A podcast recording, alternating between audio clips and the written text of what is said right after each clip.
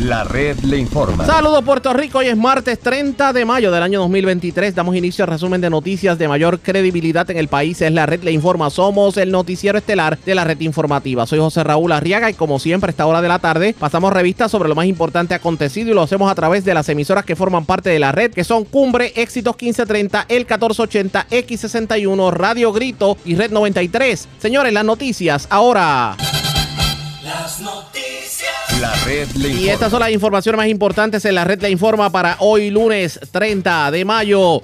Proponen enmendar la constitución para elegir al gobernador de Puerto Rico con mayoría absoluta, o sea, 50% más uno de los votos. La Cámara se apresta a votar esta tarde por una medida que daría paso a un referéndum para que la ciudadanía decida si un gobernador debe ser elegido de esa forma.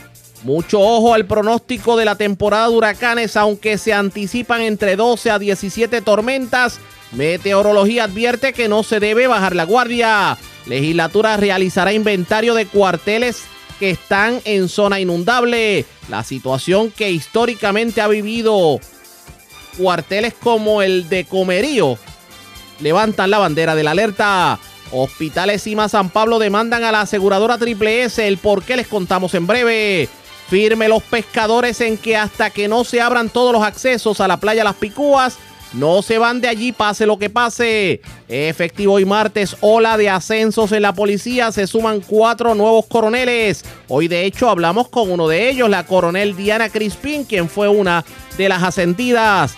Hallan a hombre muerto dentro de vehículo cerca de gasolinera de las piedras. En condición estable, hombre que lo agredieron con cuchillo en medio de discusión en residencia de Camuy. Arrestan tres personas, le ocupan drogas en dos intervenciones en el sector Los Diamantes de Ponce y en el residencial Rincón Taíno de Santa Isabel. Individuo armado irrumpe en negocio de Orocovi y se lleva dinero de las máquinas de entretenimiento y le dan tremenda paliza a turista mientras corría scooter en zona cercana al condado. Esta es la red informativa de Puerto Rico. Bueno, señores, damos inicio a la edición de hoy martes del noticiero estelar de la red informativa de inmediato a las noticias. La Cámara de Representantes a esta hora de la tarde está presta a llevar a votación una medida que propone realizar un referéndum para que el pueblo decida si se debe enmendar la constitución para disponer que el gobernador sea elegido con más del 50% de los votos, lo que abriría la puerta a la llamada segunda vuelta electoral. De hecho, el proyecto sustitutivo de las resoluciones de la Cámara 12 y 30 y que tiene fecha del 9 de mayo, pues eh, busca enmendar la constitución y este fue incluido en el calendario de sesión que comenzó a eso de la una de la tarde de hoy. ¿Qué es lo que busca este proyecto? Que el gobernador tenga que ser elegido con más del 50% de los votos. Para que ustedes sepan, en las últimas elecciones generales, el gobernador Pedro Pierluisi fue elegido con el 33% del macro de los votos, tomando en consideración la gran cantidad de partidos políticos que eh, participaron en las elecciones. Lo que se busca es que el pueblo decida si se declarará elegido gobernador aquel candidato que obtenga más del 50% de los votos. Y si están a favor, pues entonces eso abrirá la puerta para la llamada segunda vuelta, como ocurre en países de Latinoamérica. En la mañana de hoy tuvimos la oportunidad de dialogar con el proponente, es el presidente de la Comisión de Asuntos Electorales de la Cámara, el representante Connie Varela, y esto fue lo que nos dijo sobre el particular. Bueno, primeramente, esto sale en algo del Código Electoral. Esto es una enmienda a la Constitución de Puerto Rico. Entiendo. Eh, y es para que eh, el pueblo de Puerto Rico tenga la, la oportunidad de expresarse en un referéndum si ellos entienden de que el gobernador de Puerto Rico debe ser electo con un 50% o más de los votos emitidos en una elección general como, eh, como tú has dicho, en las últimas elecciones, en el 2016, eh, Ricardo Rosselló fue electo por un 42, en el 2020 Pierluisi por un 33, y a nuestro juicio esto va a seguir bajando. Y es posible que lleguemos, lleguemos al momento de que un, un 25, un 23, un 27% sea electo un gobernante y yo entiendo que no tiene la legitimidad el apoyo y respaldo de un, pueblo, de un pueblo para ejercer su mandato. Yo creo que la democracia se enriquece si hay mayor participación y si el gobernante tiene una amplia eh, manera de recibir ese mandato, ese apoyo que debe tener el gobernante. Así sus decisiones pues no estarían tanto eh, cuestionadas. Y para los amigos de eh, del Partido Nuevo Progresista que ha empresado sus reservas, yo quiero decirles que en Estados Unidos, en Estados Unidos hay aproximadamente 12 a 14 estados que tienen esta esta propuesta de que si el gobernante, el senador federal no obtienen más del 50%, van a una segunda vuelta. Por lo tanto, yo creo que eh, es bueno ver la constitución a raíz de las circunstancias políticas y sociales de Puerto Rico de hoy. No hace 71 años cuando se escribió la constitución, las circunstancias económicas, políticas eran totalmente distintas. Por lo tanto, pues yo creo que a mi juicio es momento de, modificar la constitución. Esa parte me resulta interesante porque muchos de los planteamientos que hacen los que se oponen a la medida responden al desconocimiento de que en Estados Unidos se da esto precisamente porque adjudican esto de la segunda vuelta a países de Latinoamérica y eso que como que para los estadistas es eh, ponerle la cruz, básicamente. Eh, quiere decir... Eso es así, sí. Si se cree que es de la República y demás, y no es así. Es de la República de los Estados Unidos de América.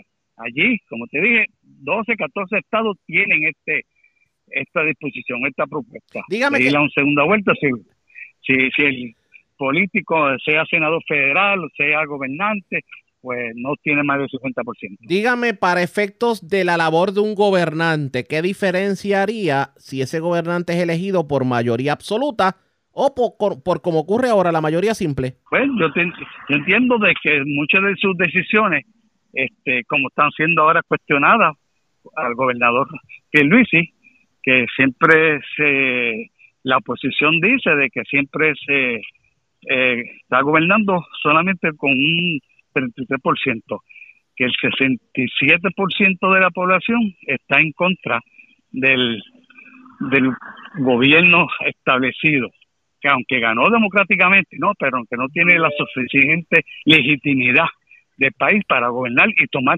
algunas decisiones. Pero este tipo de. por eso es que Mire esto, este tipo de acción no entiende que. Y le pregunto, como está muy de moda eso de las alianzas. ¿Esto no abriría la puerta para promover alianzas para que entonces pueda el gobernante llegar a ese 50% más uno? Sí, eso este, ocurriría, sí, eso podría ocurrir, de que algunos partidos se tengan que sentar a la mesa y eh, tener eh, de prendimiento de mira si tú quieres que yo te apoye pues tú tienes que darme esto eh, tú tienes que incluir en esta propuesta esto hay que tiene que quitar esto o sea va a haber un, mayor democracia y mayor comprensión de los partidos de que no tengan ese 50%. Lo que pasa es que bajo ese argumento a mí me parece esta tarde escuchar a líderes de tanto del Partido Popular como del Nuevo Progresista que le temen a las alianzas precisamente por lo que busca el PIB y Victoria Ciudadana. Tal vez tomar el proyecto con reservas por el miedo a que veamos ese tipo de alianzas en las elecciones y que eso provoque la caída de los partidos principales. Bueno, lo que sucede ahora mismo es que hay cinco partidos políticos representados en la legislatura. Cinco partidos. Y esa es la nueva tendencia en la política puertorriqueña de que se tengan que alinear, se tengan que poner de acuerdo eh, facciones políticas que no tengan el 50% para gobernar. ¿Usted favorece las alianzas? ¿Usted favorece las alianzas? Yo, yo eh, sí, y fui que presenté el proyecto de código electoral y favorecía las alianzas. Pero mi caucus me dijo que no estaba de acuerdo con eso y yo tengo que respetar la mayoría. O sea que usted, usted, eh, o sea que usted abrió, hubiera abierto la puerta para que lo que está exigiendo Victoria Ciudadana y el PIB se hubiera materializado, pero el Partido Popular simplemente no quiso. Es correcto, es correcto, totalmente correcto. Y eso no va en contra, y eso, y eso que usted eh, entendía, no iba en contra de la filosofía o la política pública de su partido. Lo que sucede es que los partidos se tienen que adaptar a las circunstancias político eh, social nueva, o sea, de esta generación de este siglo XXI. O sea, no podemos quedarnos en el pasado. Eh, y esa es mi posición. Yo creo que es bueno para la democracia y, y todo lo que sea bueno para la democracia yo lo voy a respaldar y lo voy a apoyar. Oiga, Y eh, ningún partido yo creo que tiene que haber desprendimiento por, por la- por- para beneficio de la democracia. y yo creo que usted no le tiene miedo. es mi posición. Y usted no le tiene miedo a las alianzas porque usted ha ganado en Caguas toda la vida con alianzas porque además de los populares, los PNP votan por usted. Eh, es correcto, yo gané la última que tú sabes que hubo, hubo fue cerrada en muchos distritos, pues yo gané y gané, y aquí perdió el Partido Popular, perdió Charlie en mi, en mi, mi distrito representativo, perdió el alcalde y yo gané. Pues yo, pues, tengo, gracias a Dios, pues tengo un respaldo de, aparte del Partido Popular, eh, de mucha gente que no pertenece a mi partido, de otra ideología. pues. Y yo, pues, pueblo que se exprese, que se exprese y vote por los candidatos que quiera. Vamos a ver qué termina ocurriendo en las elecciones. ¿Usted no se siente de alguna manera, no decir traicionado, digamos, sentido con su propio partido político, tomando en consideración todo el tiempo que usted le dedicó a, un, a un proyecto de reforma electoral y que de buenas a primeras, por votación de caucus, literalmente tiene muchas de sus propuestas al archivo Z? Bueno, yo adelanto las causas por no no solamente por mi partido, sino por lo que le conviene al país. Y lo que yo entiendo que es justo, lo voy a adelantar dentro y fuera de mi partido popular. Eh, ya el mundo cambió, Puerto Rico tiene que cambiar, se tiene que adaptar a esa nueva tendencia de escuchar a, todas a todas las partes y demás. Por lo tanto, voy a seguir luchando por lo que yo creo que es bueno para, para Puerto Rico. Usted sigue siendo popular. Eso es así, soy popular. Creo que, que aunque dentro de Estados tenemos que modificar la relación que tenemos con los Estados Unidos, pero soy popular, creo en la, en la institución. ¿Y, qué, y, y- el rumbo que está tomando el Partido Popular Democrático, ¿cómo usted lo analiza? Usted que lleva tantas décadas dentro del Partido Popular. Bueno, porque hay que escuchar al país, hay que escuchar a, a, a, a- la gente, a los gestores, a la gente que se sienten con, con los presidentes de barrio, pero también se sienten con la oposición para ver cómo piensan. Y ahí tú haces la conclusión de lo mejor que es para mí, en este caso para mi pueblo de Cagua. El Partido Pues, Popular, escucho. el Partido Popular Democrático está perdiendo ese imán que tenía anteriormente de recoger, de recoger electores de todos los bandos. Eso es un, eso es así. Y la, la tarea ardua que tiene el nuevo presidente es conectar, que, conectar al Partido Popular con los con el pueblo de Puerto Rico. Expresiones del representante Connie Varela y hay que ver qué va a estar, qué va a ocurrir en el transcurso de la tarde con esta votación, si en efecto este proyecto tiene futuro o no tiene futuro, es consultar a la gente para ver si el pueblo quiere que el gobernador sea elegido en las elecciones por mayoría absoluta o no, no como ahora por mayoría simple. Para el que no sepa de qué estamos hablando, mayoría simple es que el que más votos obtenga es el que gana. Mayoría absoluta es que tiene que obtener el 50% de los votos más uno como mínimo para entonces ganar la contienda. ¿Qué terminará ocurriendo? Pendientes a la red informativa. Presentamos las condiciones del tiempo para hoy. Hoy martes, el viento del este-sureste traerá aguaceros adicionales a través de las áreas de Barlovento durante el día, seguido de convección en la tarde debido a brisa marina y calentamiento diurno a través de las áreas del interior central y oeste. A través de las aguas locales, los nautes pueden esperar un oleaje de 2 a 4 pies en el Atlántico y más bajo en el resto de las aguas. Barra inversa. En la red informativa de Puerto Rico, este fue el informe del tiempo. La red le informa. Señores, regresamos a la red Le Informa. Somos el noticiero estelar de la red informativa de Puerto Rico. Gracias por compartir con nosotros. Hoy, el presidente del Partido Popular Democrático, Jesús Manuel Ortiz, en conferencia de prensa anunció que el nuevo secretario de Asuntos Federales del Partido Popular Democrático lo será Pablo José Hernández, el nieto de Hernández Colón, y que de hecho tiene una aspiración a la comisaría residente. ¿Qué ocurrió en la conferencia de prensa? Vamos a escuchar. El subgrupo que estará encargado de establecer vínculos con otros países o con organizaciones internacionales estará compuesto. Y este es el tercer grupo que formará parte de la Secretaría. El primero en Desarrollo Económico y Bienestar, el segundo en Relaciones Federales y el tercero en Relaciones Internacionales. Ese subgrupo que estará encargado de esas relaciones internacionales con organizaciones internacionales estará compuesto por la ex senadora Margarita Ostolaza, el doctor José Efraín Hernández Acevedo, quien es catedrático asociado y director del Departamento de Ciencias Sociales de la Universidad Interamericana, y el licenciado Javier Rúa. Este equipo de trabajo ya tiene los primeros pasos de la agenda del Partido Popular en la capital federal. Esa agenda inicial, presentada por el nuevo secretario auxiliar y aprobada por mí como presidente del Partido Popular, va en la dirección correcta para atender los temas importantes de Puerto Rico en Washington. Antes de dejar con ustedes al licenciado Pablo José Hernández, quiero agradecer la disponibilidad no solamente de Pablo, comienzo por él, agradecer su disponibilidad para este y para todos los trabajos que sé que tenemos que hacer como institución, sino la disponibilidad de todos los compañeros y compañeras que trabajarán junto a él en esta importante encomienda para estar disponibles para el Partido Popular y Puerto Rico. Hoy retomamos la agenda del Partido Popular y de Puerto Rico en Washington. Populares, tal y como me comprometí con ustedes durante la campaña a la presidencia de nuestro partido, hoy retomamos la agenda que por los pasados 20 años habíamos perdido. Para eso, este equipo de trabajo de hombres y mujeres está listo para iniciar los trabajos de inmediato, para hablarle sobre el particular y además para sus expresiones pero ¿cuáles son los planes de Pablo José Hernández como nuevo secretario de Asuntos Federales del Partido Popular Democrático? Escuchemos lo que tuvo que decir el nieto de Hernández Colón en conferencia de prensa.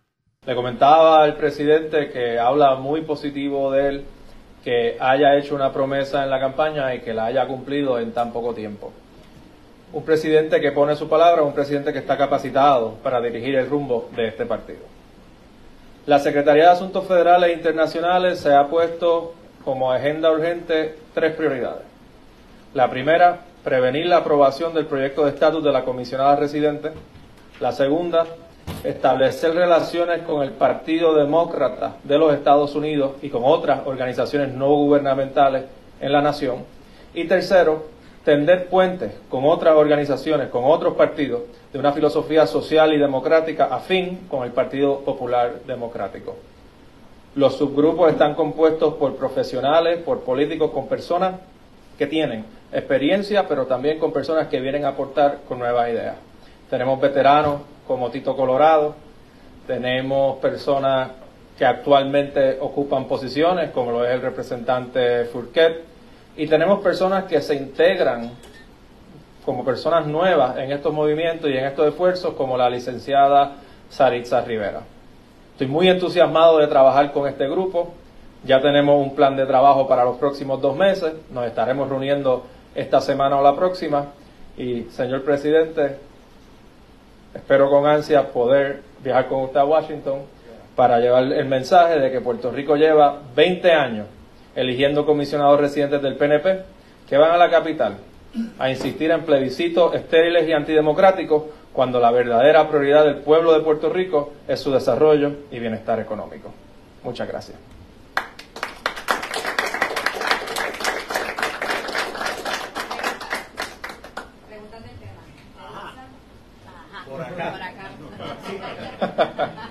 Más allá de estar en contra de eh, no he escuchado ahí propuesta a favor de. Eh, ustedes representan una fórmula que ha quedado bastante golpeada. Una Junta de Control Fiscal, unas determinaciones judiciales, perdieron los aliados. Nidia que saltó y pues, está por allí impulsando un proyecto que, como ustedes identifican, impulsa o mueve hacia la estadía. O sea, ¿cuál es la oferta? Porque no he escuchado que ninguno ha hablado de qué es lo que propone ese Partido Popular que ustedes presentan y proyectan, que quieren proyectar como renovado en cuanto a la fórmula de estatus. ¿Qué son ustedes? ¿Qué, van a hacer? Yo creo que la conversación es mucho más que la fórmula de estatus, Normando. Yo creo que primero, eh, como dije en mi alocución inicial, El escenario actual es que tenemos 20 años de comisionados residentes del PNP que se han dedicado a destruir las herramientas del Estado Libre Asociado. Tú no puedes dirigir efectivamente eh, un gobierno cuando no crees en él. Y ese ha sido el caso de los comisionados del PNP. Segundo, la composición del grupo y los temas que se han insertado eh, establece claramente cuál es el norte.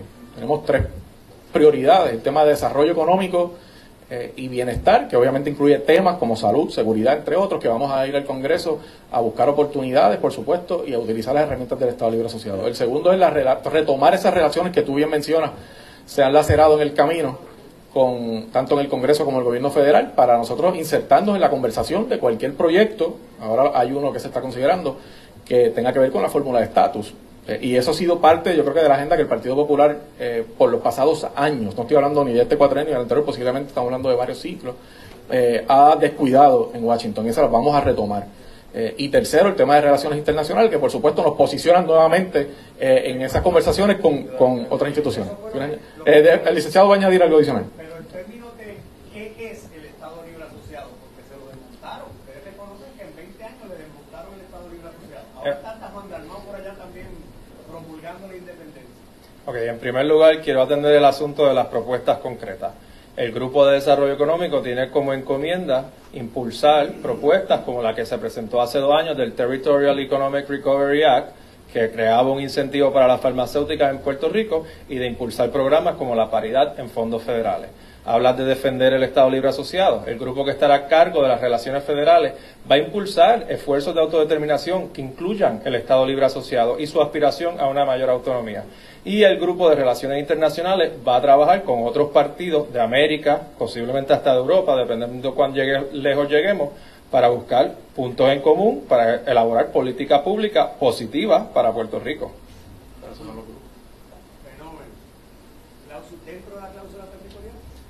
El Estado Libre Asociado se crea mediante los poderes del Congreso y en aprobación con el pueblo de Puerto Rico. Cualquier cambio al Estado Libre Asociado se iniciará por el pueblo de Puerto Rico y el Congreso. Con eso no hay problema. Con eso no hay problema. ¿Alguna otra pregunta, Pamela?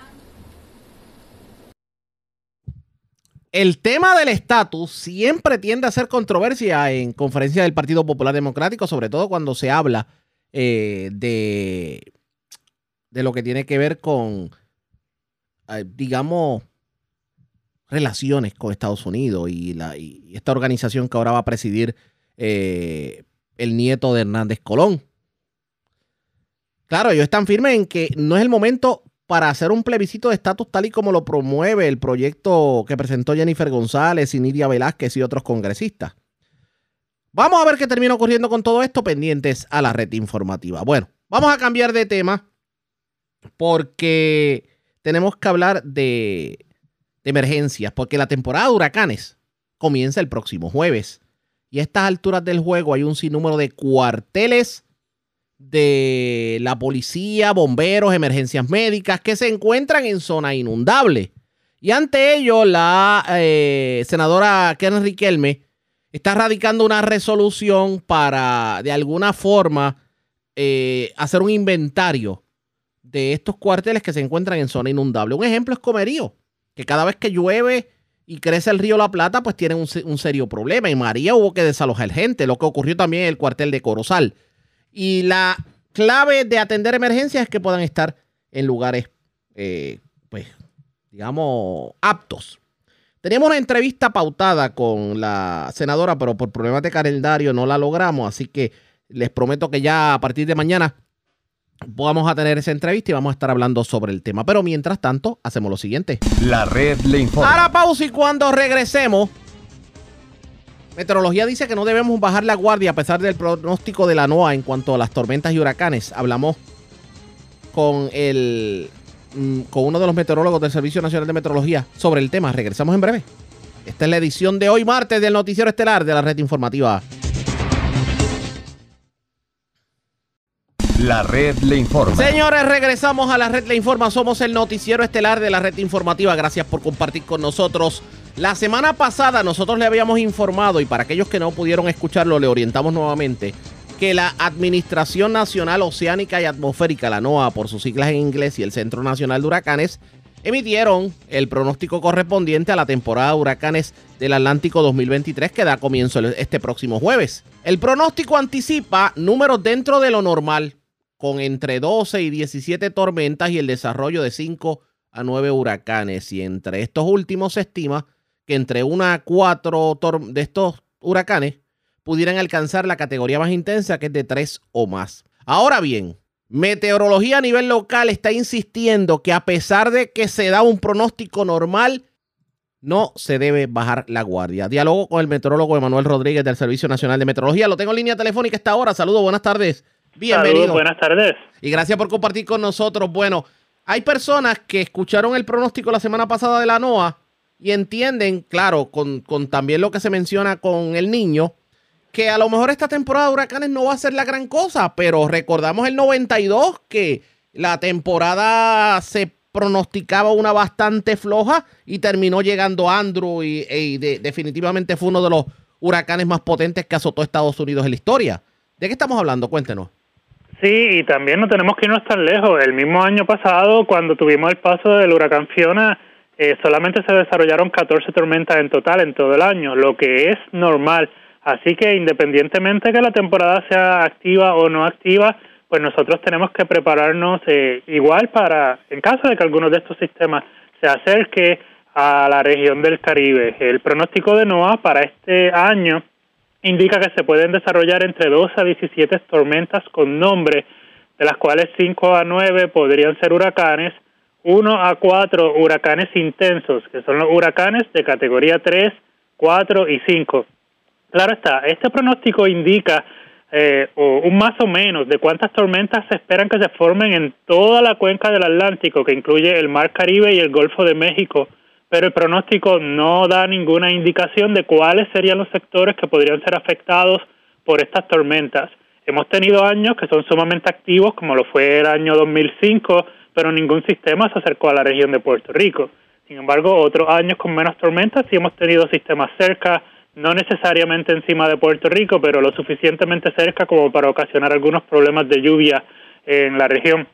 Así que, como todos los años, el llamado es a prepararnos para la temporada de huracanes. Eso nos quiere decir, no, estoy invitando a las personas a que salgan corriendo a vaciar los supermercados cuando comience la temporada el, el primero de junio. A lo que me refiero es que es momento, ¿verdad?, de tener ese plan familiar, conocer nuestra vulnerabilidad, saber si vivimos en zonas inundables, zonas eh, propensas a deslizamientos de tierra, si nuestra casa puede ah, aguantar el embate de fuertes vientos. Eh, si contestamos que no a algunas de estas preguntas, pues saber que probablemente nos tengamos que mover a un refugio en caso de que se acerque uno de estos sistemas. Y sobre todo hay que mantener en mente también a las mascotas, eh, no podemos dejarlas fuera de ese plan familiar, son aceptadas en los refugios, claro está, con varios requisitos pero pues no, no debemos dejarlas tampoco fuera de ese plan familiar. dígame algo y obviamente toco una de esas clásicas leyendas urbanas. Eh, se ha hablado de que obviamente según el cambio climático y lo que hemos visto en el mundo, pues cada, cada vez que llega una temporada de huracanes, los fenómenos meteorológicos tienden a ser más peligrosos. O sea, la naturaleza está, como dicen por ahí, más, más revuelta. ¿Cuán cierto puede ser eso? Sí, los científicos de NOAA, precisamente los que se especializan en, ah, en, cuestión de cambio climático y huracanes, sí indican que los huracanes se han vuelto o más intensos o se pueden fortalecer más rápido que en el pasado. O sea, hoy es categoría 1 y ya el otro día pues sube una categoría mucho más intensa a esa. Pero no hemos visto como que haya aumentado el número de huracanes como tal, sino pues los que sí se logran formar pueden fortalecerse más rápido de lo que veíamos en el pasado, así que eso es definitivamente una señal alarmante en cuanto a los efectos que pueda tener el cambio climático sobre los ciclones tropicales. Quiere decir entonces que, ay, bueno, tengo que preguntarle sobre eso. Eh, ahora los pronósticos a largo plazo son a siete días, según estamos viendo en lo, en lo, eh, en lo que se presenta por parte del Centro Nacional de Huracanes. Me imagino que esto es una ayuda para ustedes poder predecir de manera más positiva, ¿cierto? Pues el, pronóstico de siete días internamente ellos lo llevaban haciendo unos cuantos años atrás, pero pues por el momento no mostraba mejorías y por esa razón pues no lo habían hecho público porque no tiene propósito hacer un pronóstico que no sea bueno eh, público, pero con el pasar de los años hemos visto como las guías meteorológicas se han vuelto mucho más certeras en ese aspecto, así que por eso pues se decidió aumentar el periodo de, vigilancia de esos sistemas a siete días, por lo que pues nos da eh, eh, cierto eh, aumento en la preparación cuando algunos de esos sistemas se vayan a acercar hacia nuestra región debemos estar preparados en cuanto a lo que tiene que ver con, con cuándo puede ser el momento más peligroso para Puerto Rico. ¿Sigue siendo agosto y septiembre? Agosto y septiembre son los meses, por lo menos en el último siglo que tenemos registro, son los meses donde eh, estamos en mayor vulnerabilidad de que algunos de estos sistemas se acerquen a nuestra, a nuestra región. De hecho, los sistemas más fuertes que nos han afectado desde Hugo para acá todos han sido en el mes de septiembre. Hemos tenido otros sistemas en agosto, incluso a finales de julio o principios de octubre, pero esos sistemas son más bien productores de lluvia, no son no tan intensos en cuanto al viento. Los huracanes más fuertes en los pasados años casi siempre son en el mes de septiembre para nuestra región. Ya que estamos hablando de lluvia, ¿cuál es el qué, qué estima? ¿Qué pronostica? ¿Qué, cuál es, ¿Qué es lo que espera meteorología de este verano en cuanto a lluvia se refiere? Pues el pronóstico a largo plazo eh, depende de varios factores. Usualmente, cuando se desarrolla el fenómeno del niño, la zona del Caribe tiende a haber menos lluvia durante el pico de la temporada de huracanes. Pero ¿qué pasa? Este fenómeno del niño todavía no se ha desarrollado, sino que se espera que se desarrolle. Así que podría haber cierta, eh, un tanto retraso en cómo responde la atmósfera al desarrollo del niño y quizás podríamos ver una temporada de lluvia un tanto normal en la región es lo que hemos visto hasta ahora, excepto por el noroeste, que está más seco de lo normal. El resto de Puerto Rico, pues sí se ha beneficiado de algunas lluvias, ya sea por vaguadas o por efectos locales que han beneficiado los embalses y los ríos del país. Vamos a estar pendientes porque muchas personas le preocupa precisamente lo que tiene que ver con, con la sequía y los, pues, los, el suministro de agua, porque pues, poca lluvia, problemas con racionamiento y sobre todo en algunos sectores. Al momento que tomando en consideración esto, ya que estamos hablando de lluvia, de sequía, de recursos, ¿sigue siendo el noroeste la zona menos impactada por la lluvia?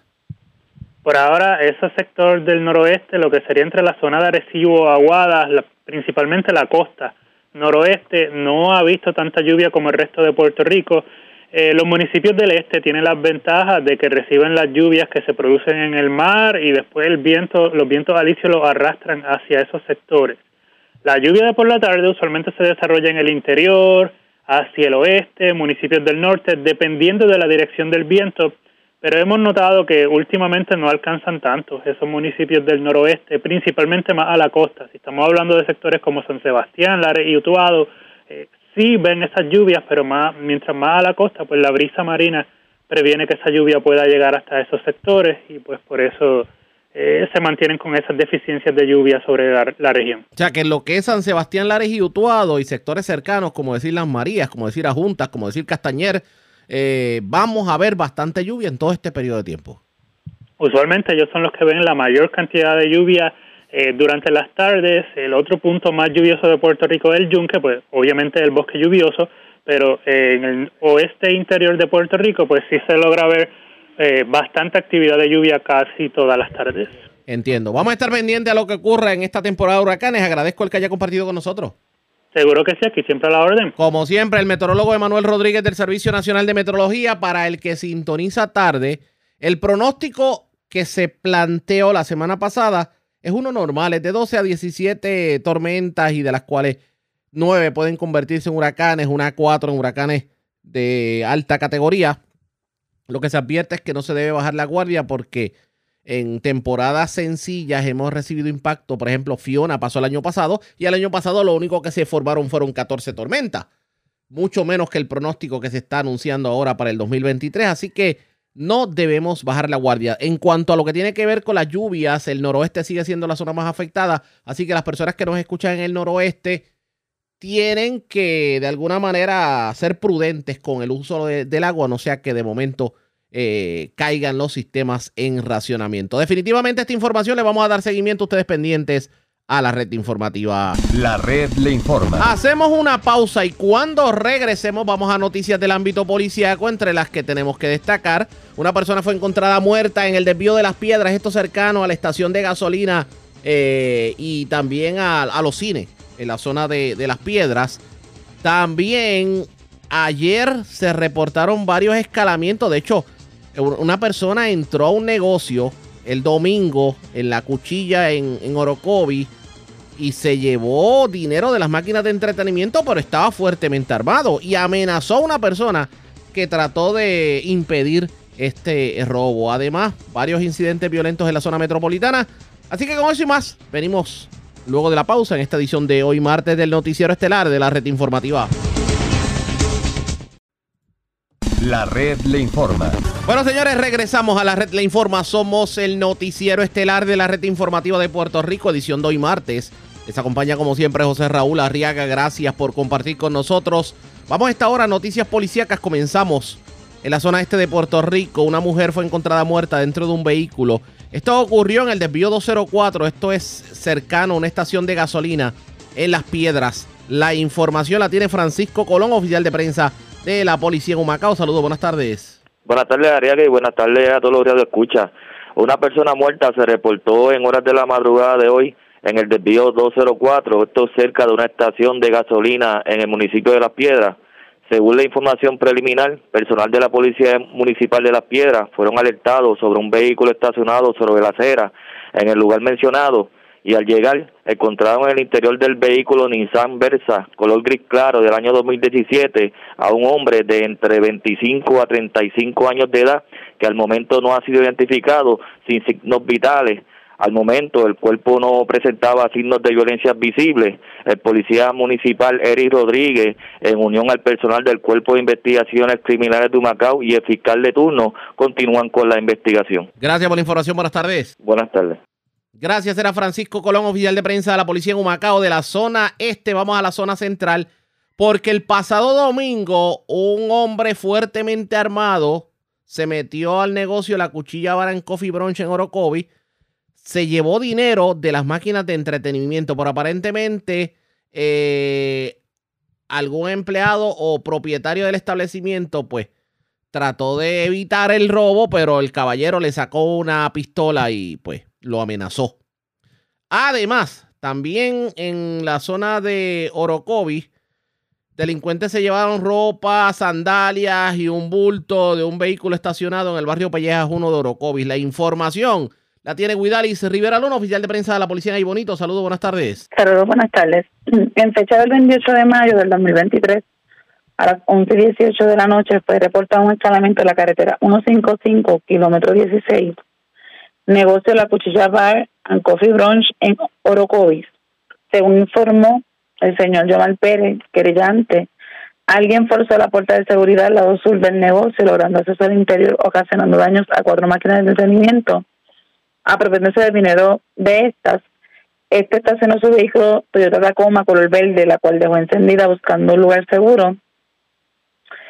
Fundando un arma para la cual posee licencia cuando del interior del negocio sale un individuo portando un arma larga y mientras le apunta le manifestó te voy a matar abordando su vehículo marchándose del lugar sin causar daño físico. Posteriormente el vehículo fue localizado en la jurisdicción de Barranquita se desconoce el valor de la propiedad hurtada. Al lugar se, personó el agente Víctor Ortiz de servicios técnicos. El caso fue referido al sargento Miranda CIC para la debida investigación. A su vez en fecha del 28 de mayo a las 4 y 45 de la tarde fue reportada a la policía una querella de apropiación ilegal ocurrida en la carretera 593, kilómetro 3.0, barrio Pellejas 1 en Orocovis. Según informó la querellante, alguien le ocasionó daño al cristal lateral posterior de su vehículo, Mercedes-Benz, modelo GLE 350 color blanco, donde lograron acceder al interior apropiándose de un bulto tipo cartera, el cual contenía ropa personal y. Los daños y la propiedad hurtada fueron valoradas en 1.200 dólares y el caso fue referido al sargento Miranda, al CIC de Bonito, para la debida investigación. Buenas tardes. Y buenas tardes para usted también. Gracias, era Huidalis Rivera Luna, oficial de prensa de la policía en Aibonito, de la zona de la montaña. Vamos al sur de Puerto Rico porque tres personas fueron arrestadas y se ocupó gran cantidad de drogas y dinero en efectivo en dos intervenciones. Una en el Callejón San Felipe, esto en Los Diamantes en Ponce, y otra que fue en Rincón Taíno en Santa Isabel, el residencial Rincón Taíno de Santa Isabel en el edificio 7. Luz Morel, oficial de prensa de la policía en Ponce, con detalles. Saludos, buenas tardes. Sí, muy buenas tardes a todos. Agentes del negociado de la policía, adscritos a la División de Drogas y Narcóticos y, a- y- efectivos del área de Ponce. Estos efectuaron un plan de trabajo dirigido a intervenciones en lugares de alta incidencia criminal, donde el mismo culminó con el arresto de tres personas por infracción a la ley de sustancias controladas. Estos fueron realizadas en el pueblo de Ponce y Santa Isabel. Eh, inicialmente en el callejón San Felipe del sector Los Diamantes en Ponce fueron efectuadas tres intervenciones, donde como resultado del mismo se ocupó 147 dex de heroína, 59 bolsitas de crack, 40 bolsitas de cocaína, 21 bolsitas y 7 copos de marihuana, y un total de 75.90 en efectivo. En esta intervención fue arrestada una mujer por infracción a la ley de sustancias controladas y un hombre por obstrucción a la justicia. Posteriormente y en horas de la tarde fue arrestado otro hombre, ya que al momento de la intervención a este se le ocupó 352 de heroína, 188 de crack, 85 bolsitas y 43 copos de marihuana, 61 bolsitas de cocaína y 44 bolsitas de heroína y un total de 285 dólares en efectivo. Estos casos fueron consultados con la fiscal Fabiola Rivera, la cual instruyó que la mujer y el hombre arrestados por la infracción a la ley de sustancias controladas quedarán bajo la custodia de la policía para ser llevados en horas del día de hoy martes ante un magistrado para la posible erradicación de cargos correspondientes. En el caso del hombre por obstrucción a la justicia, este quedó citado para una fecha posterior. En fecha en horas de la tarde y en predios del edificio 7 de residencial Rincón Taíno en Santa Isabel, mientras los agentes se disponían a intervenir con un hombre que huyó del lugar, se logró recuperar y ocupar 56 de heroína, 41 bolsitas de crack, 33 bolsitas de cocaína y 5 copos de marihuana. Estos trabajos fueron bajo la supervisión de la sargento Mayra Quiñones de la División de Drogas y Narcóticos de Ponce. Eso es lo que tenemos hasta el momento. Gracias por la información, buenas tardes. Buenas tardes a todos. Gracias, era Luz Morel, oficial de prensa de la policía en Ponce del Sur. Vamos a la zona norte, porque en condición estable se encuentra un hombre que recibió un golpe mientras pues, era asaltado. Esto ocurrió en, la, en el complejo deportivo del barrio Iguillar de Dorado. La información la tiene Mayra Ayala, oficial de prensa de la policía en Bayamón. Saludos, buenas tardes. Sí, buenas tardes. La información que tenemos es que agentes del negociado de la policía, adscritos al distrito de Dorado, investigaron un robo reportado en la pista de Dorado localizada en el complejo deportivo del barrio Guillar de este municipio. Se alegó, el, el creyente alegó que mientras se encontraba ejercitándose en este lugar se le acercó un individuo el cual le anunció el asalto. Luego el asaltante lo golpeó con un objeto sólido en la parte posterior de la cabeza y le arrebató su celular huyendo del lugar. El perjudicado tuvo que ser transportado al Centro de Diagnóstico y Tratamiento de Dorado donde la doctora de turno le diagnosticó herida abierta en la cabeza y el lado izquierdo del rostro, por lo que eh, se tomaron puntos de sutura. La condición de salud del mismo fue descrita como estable. La agente Sharon Morales, adscrita al distrito policiaco, investigó preliminarmente lo sucedido y fue referido al personal del Cuerpo de Investigaciones Criminales para que continúe con la investigación. Gracias por la información, buenas tardes. Buenas tardes. Gracias, Tara Mayra Ayala, oficial de prensa de la policía en Bayamón, de la zona norte. Vamos a la metropolitana, porque tremendo susto pasó un turista eh, procedente de Louisville, Kentucky. Aparentemente, mientras transitaba por el viejo San Juan hacia la zona del condado con un scooter, fue interceptado por varios individuos que lo agredieron y lo dejaron herido. Vivian Polanco, oficial de prensa de la policía en el cuartel general con detalles. Saludos, buenas tardes. Buenas tardes, saludos. ¿Qué información tenemos? Tenemos que agentes del negociado de la policía, escritos al precinto de Calle Loíza, investigaron una querella de agresión reportada por un turista a eso de las 2 y 27 de la madrugada de hoy. Hechos ocurridos en el área de la laguna del condado, según alegó el creyente de, tres, de 35 años y procedente del estado de Kentucky, que mientras transitaba en un scooter por el viejo San Juan hacia la zona del condado, fue interceptado por seis individuos, de acuerdo al perjudicado, del cual desconoce el lugar exacto de los hechos. Los individuos lo agredieron con las manos en la cabeza y posteriormente huyeron del lugar dejándolo herido. Tras lo sucedido, el turista se comunicó a través del sistema de emergencias 911, eh, siendo transportado al hospital del área, donde fue atendido por el médico de turno. La condición del mismo fue descrita como estable y este caso fue investigado por el agente Alejandro Colón, adscrito al distrito de Calle Loíza. Gracias por la información. Buenas tardes. Buenas tardes. Gracias, era Vivian Polanco, oficial de prensa de la policía en el cuartel general de la zona metropolitana. Vamos al noroeste de Puerto Rico porque en condición estable se encuentra una persona que fue agredida con un cuchillo. Esto ocurrió en el barrio Piedra Gorda, sector El Calvario de Camuy. La información la tiene Mayra Ortiz, oficial de prensa de la policía en Arecibo. Saludos, buenas tardes. Buenas tardes. ¿Qué información tenemos?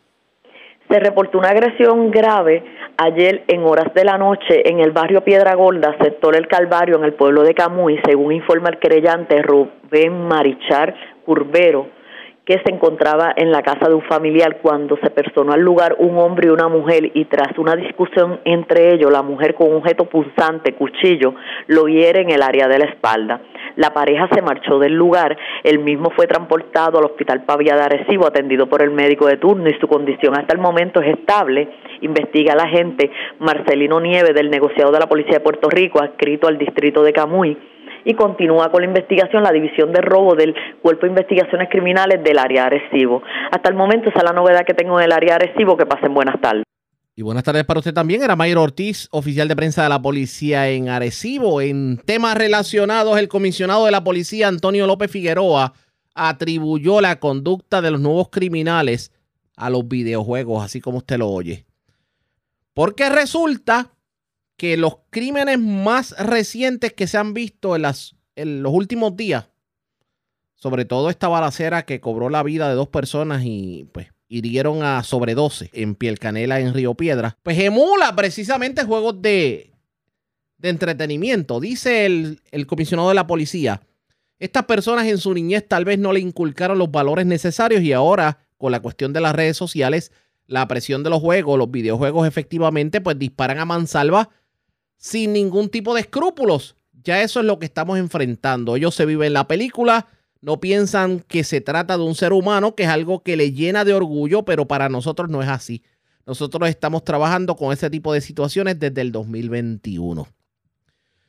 ¿Cuán fácil o difícil puede ser combatir el crimen precisamente tomando en cuenta que ya la filosofía de respeto de la calle en cuanto a las matanzas se refiere se perdió? Pues dice el superintendente y cito, continuamos haciendo el trabajo identificando a estos individuos para hacer seguimiento y poder arrestar a los mismos. Es un problema complejo, tenemos que unirnos como sociedad, tanto los medios, las comunidades, los grupos sin fines de lucro, comunidades de fe, y lo estamos haciendo. Lo que pasa es que no se reseña así, dice el jefe de la policía. Lo que, lo que entiende el jefe de la policía es que cada vez vemos incidentes violentos más agresivos y algunos de ellos emulando esto de, de, las narconovelas y también los juegos de video, etcétera, etcétera. ¿Qué nos depara el futuro pendientes a la red informativa? La red le informa. Identificamos nuestra cadena de emisoras en todo Puerto Rico y cuando regresemos, ya que estamos hablando precisamente de la policía, Hoy se dieron varios ascensos en la policía. Cuatro nuevos coroneles se, bueno, no es que se integren, ahora están en la fuerza, pero se convierten en coroneles y tienen unas funciones nuevas. Una de ellas es la actual jefa de la policía en Utuado, la hasta ayer teniente coronel Diana Crispín, hoy coronel, porque la ascendieron. Vamos a hablar con ella luego de la pausa. Regresamos en breve a esta edición de hoy martes del Noticiero Estelar de la Red Informativa.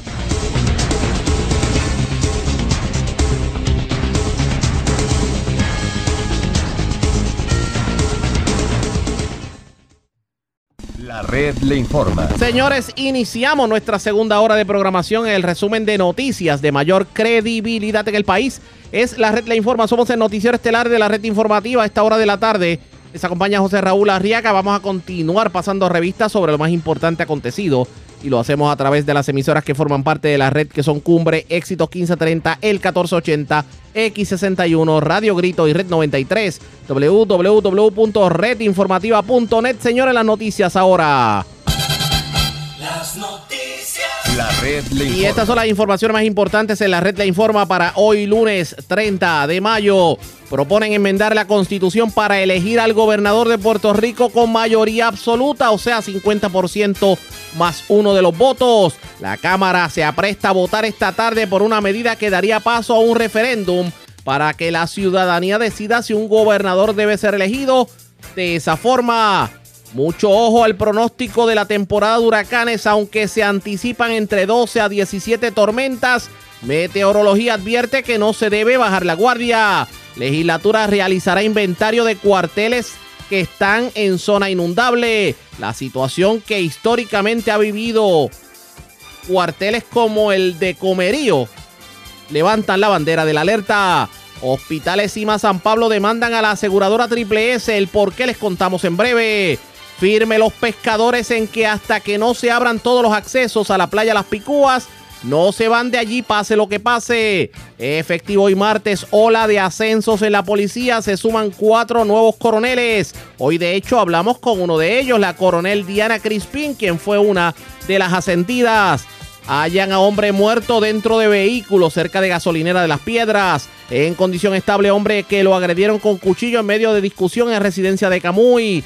Arrestan tres personas, le ocupan drogas en dos intervenciones en el sector Los Diamantes de Ponce y en el residencial Rincón Taíno de Santa Isabel. Individuo armado irrumpe en negocio de Orocovis y se lleva dinero de las máquinas de entretenimiento y le dan tremenda paliza a turista mientras corría scooter en zona cercana al condado. Esta es la red informativa de Puerto Rico. Bueno, señores, damos inicio a la segunda hora de programación en el noticiero estelar de la red informativa de inmediato a las noticias. Ayer le habíamos adelantado esta información, pero hoy definitivamente se materializa y es lo que tiene que ver con varios ascensos que fueron dados eh, por parte de la Policía de Puerto Rico efectivo hoy a personas que por los últimos años se han distinguido en la fuerza. Una nueva ronda de ascensos en la policía que va a ser efectiva en el día de hoy y que sumará a otros cuatro coroneles a la fuerza para alcanzar un total de 15 efectivos. Pero entre esos ascensos,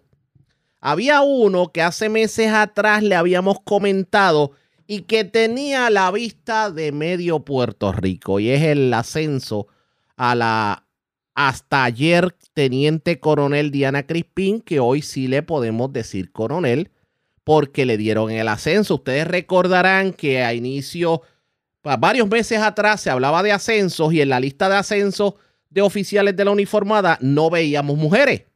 Y da la casualidad que eh, hasta ayer teniente coronel Diana Crispin era una de las notas más altas en los exámenes para, para ascenso en la policía de Puerto Rico. Pues me parece que esta vez se le hace justicia porque efectivo hoy ya estamos hablando con la coronel Diana Crispin. Y la tengo en línea telefónica. Crispin, buenas tardes, bienvenida a la red informativa. Buenas tardes, Arriague, y a tus radios escucha. Y gracias por compartir con nosotros. ¿Cuántos años lleva Diana Crispín en la fuerza? 32 años y 6 meses trabajando en el negociado de la Policía de Puerto Rico. Para aquellos que no sepan cuál es su trayectoria, ¿qué usted ha hecho dentro de la Policía de Puerto Rico? ¿En qué departamentos trabajó? ¿En qué divisiones trabajó? ¿Qué divisiones tuvo que dirigir? ¿Y dónde se encuentra en estos momentos? Para aquellos que tal vez no nos escuchan en, el centro de la isla donde la conocen mucho. Vamos a empezar en orden para que no se me quede ninguno de los lugares que he trabajado. Cuando salí de la academia en el 1990, fui a trabajar la División de Delitos Sexuales del área de San Juan.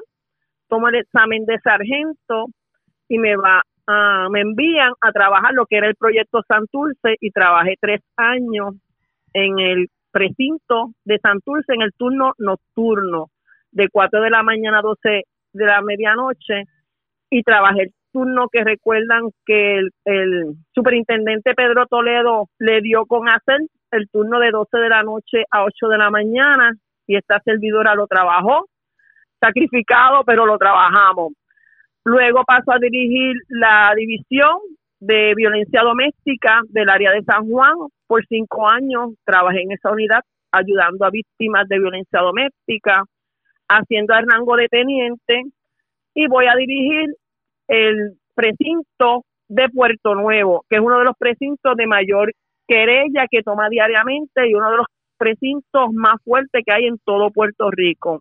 Luego paso a dirigir la unidad de trabajé ahí en operaciones especiales, que es la unidad que se dedica a entrar a los puntos de droga, a encartar armas y droga. Para ese entonces, algo curioso, eh, era el, líder Alex Trujillo, que ahora pues está en la libre comunidad, fue cuando se arrestó Alex Trujillo en Carolina, que dejó un descontrol totalmente en el narcotráfico. Y ustedes saben que se descontroló todos los residenciales del área de San Juan y yo estuve trabajando ahí con mi equipo de trabajo constantemente atendiendo cada uno de los diferentes conflictos que había en esos residenciales. Luego paso a dirigir la unidad de delitos sexuales a nivel isla en San Juan. Ahí estuve hasta que pasé el examen de capitán. Cuando paso el examen de capitán, me mandan a dirigir el 6C de Carolina. En el 6C de, de Carolina trabajé unos casos bien importantes, el de Hilton Cordero, el de la bailarina Yeseira, que se trabajó, que eso fue uno de los casos más sonados en Puerto Rico, que se encontró causa con Roberto sin tener el cuerpo de Yeseira. Luego de ahí me, me envían a dirigir la unidad de inteligencia de la Policía de Puerto Rico, luego paso a dirigir el área norte, que trabajaba con el coronel Francisco Rodríguez y estaba a cargo de todo lo que tenía que ver con la rama investigativa. Eliminan lo que es las regiones y paso a, con el coronel Francisco Rodríguez a ser su auxiliar en la Superintendencia Auxiliar de Responsabilidad Profesional. Cuando la superintendente Michelle Hernández de Freilly la asignan como superintendente, me dice, Diana, te necesito en, en el negociado de droga. Le dije que sí. Y soy la primera mujer en dirigir el negociado de droga eh, hasta que Michelle Hernández de Freilly pues se va. Y yo le dije, devuélveme otra vez a, a la Superintendencia Auxiliar en Responsabilidad Profesional y estando en la, en la Superintendencia de Responsabilidad Profesional, me hacen un acercamiento para dirigir el área de Utuado. Y sin pensarlo, dije que sí, a cuatro años que llevo dirigiendo honrosamente el área de Utuado. Esa ha sido mi trayectoria en mi carrera policiaca. Si tú ves, he trabajado en un sinnúmero de unidades, tanto operacionales como investigativas. Definitivamente, y yo le pregunto, yo le pregunto sobre el particular, porque obviamente mencioné el caso, menciona varios casos importantes eh, mediáticamente hablando.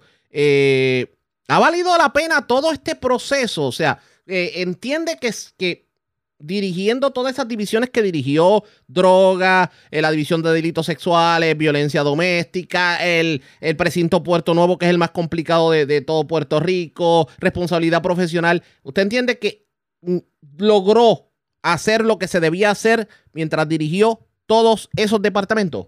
Yo entiendo que sí que fue una enseñanza porque hay gente que trabaja y se queda todo el tiempo en una sola unidad de trabajo.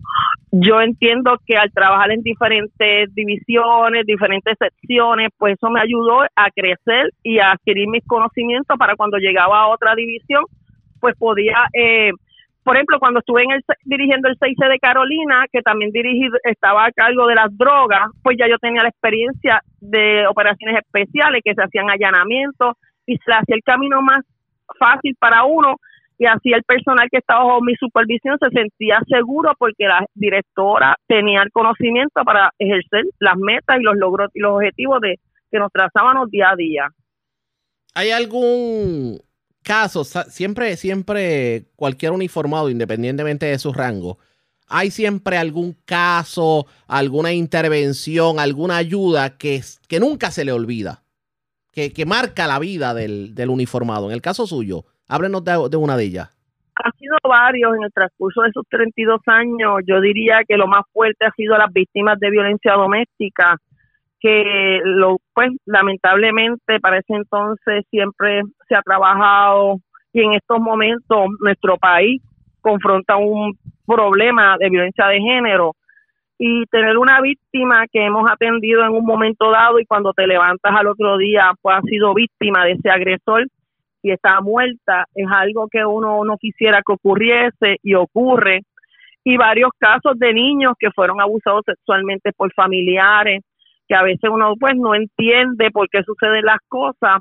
Esos han sido los casos pues que marcan a uno como ser humano porque independientemente que somos policías, somos humanos y sentimos y padecemos, pero que da la satisfacción que podemos lograr eh, esa persona procesarla y que pague a la sociedad, ¿verdad? Lo que hizo. Eh, adicional a todo esto, el, el estar dirigiendo Utuado, o sea, mucho, mucho, la, la, la diferencia grande entre estar dirigiendo la zona metropolitana y estar dirigiendo Utuado, las distancias son más largas, los casos son distintos, el tipo de personas es distinto. Esa experiencia, ¿cómo ha sido hasta el momento? Excelente cuando yo llego a Utuado, después de estar trabajando en el área metropolitana, que todo el tiempo estamos a 100 millas por hora por las diferentes cosas que ocurren, al llegar al área de Utuado no puedo, no puedo decir que no hay trabajo, porque sí hay trabajo. Lo que pasa es que tú te envuelves más con las comunidades, tienes la oportunidad de visitar los consejos comunitarios, de interactuar con las diferentes comunidades, los diferentes alcaldes, caminar en el pueblo, cosa que en el área metropolitana por el exceso de trabajo, pues muchas veces el comandante quisiera hacerlo, pero el tiempo no se lo puede permitir, muchas reuniones. Y en el área de Utuado, pues como te digo, sí hay trabajo, porque hay bastante trabajo, pero se puede sacar el tiempo de con las comunidades, interactuar con ellas. Yo creo que eso ha sido lo más que me ha gustado, tanto por la montaña, como la gente ha recibido a uno, y a mí me encanta, me encanta trabajar con mis comunidades y siempre lo digo, yo soy fanática de las comunidades. Y si usted fija, he trabajado en divisiones que estoy todo el tiempo con las con, personas ayudando, porque estando en violencia doméstica, en delitos sexuales, se trabaja con la familia, se trabaja con cada una de las víctimas que son afectados por el crimen. Y Utuado no es la excepción, también este trabajamos ahí, tratamos de lograr esclarecer los casos. Llevamos una incidencia de cuatro años que la hemos mantenido reduciendo y no es la excepción. Continuamos ahí trabajando hasta que me jubile. No pensemos en ese momento todavía, pero antes, como obviamente hay que pensar en que ese momento algún día llegará, ¿qué le gustaría hacer antes de enganchar los guantes? Ah, yo creo que ya yo lo he hecho todo, dirigir, pues dirigir, seguir dirigiendo áreas policíacas según el comisionado determine, ¿verdad? Él es el que va a decidir qué es lo que va a pasar, si me va a dejar o me va a mover, eso pues va, eso se cabe durante el camino, pero yo te diría que ya yo he logrado muchas cosas, una superintendencia es una de las metas que yo creo que puedo realizar, porque además de un área también hay una superintendencia que es un nivel más alto de lo que yo estoy haciendo, ¿por qué no? ¿Por qué no tener esa meta de poder dirigir una superintendencia en un momento dado? Claro que sí. Enhorabuena que se haya dado este ascenso definitivamente. Y yo tengo que preguntarle lo siguiente. La mujer en la policía de Puerto Rico al 2023. Porque usted entró a la fuerza en un momento en donde la policía de Puerto Rico era liderada en su mayoría por hombres y nunca uno pensaba que una mujer iba a obtener rangos tan altos. Ya la policía de Puerto Rico eh, podemos decir que se vive igualdad? Mira, Raúl, eh, yo sería la cuarta coronel, ¿verdad? A nivel de toda la historia, pero yo te digo que ya eso pasó porque en los ascensos de sargento muchas mujeres cogieron ese examen y lo pasaron.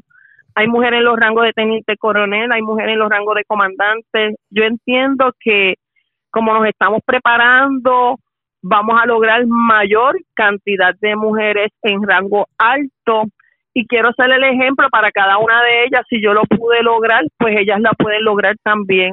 Yo entiendo que sí, que vamos a lograr muchas cosas. Vamos a lograr muchas cosas en el negociado de la Policía de Puerto Rico con las mujeres. Tú sabes que existe también patrulla de carretera, un grupo de mujeres que siempre están trabajando en la calle, dando boletos, o sea que hay mucho, hay mucho, hay muchas mujeres que están preparadas, que estamos, eh, nos sacrificamos, ¿verdad? Porque no es un trabajo fácil, pero lo podemos hacer y lo hemos demostrado en el transcurso de los años. Vamos a estar pendientes a lo que ocurra de aquí en adelante. Felicidades por el logro. Gracias por haber compartido con nosotros. Buenas tardes. Y gracias a cada uno de los radioescuchas y la gente que siempre se me, se me acerca para saludarme. Un abrazo y que Dios les siga bendiciendo a ustedes también. Gracias y buenas tardes. Presentamos las condiciones del tiempo para hoy. Hoy martes, el viento del este-sureste traerá aguaceros adicionales a través de las áreas de Barlovento durante el día, seguido de convección en la tarde debido a brisa marina y calentamiento diurno a través de las áreas del interior central y oeste. A través de las aguas locales, los nautes pueden esperar un oleaje de 2 a 4 pies en el Atlántico y más bajo en el resto de las aguas. Barra inversa. En la red informativa de Puerto Rico, este fue el informe del tiempo. La red le informa. Señores, regresamos a la red Le Informa, el noticiero estelar de la red informativa. Gracias por compartir con nosotros.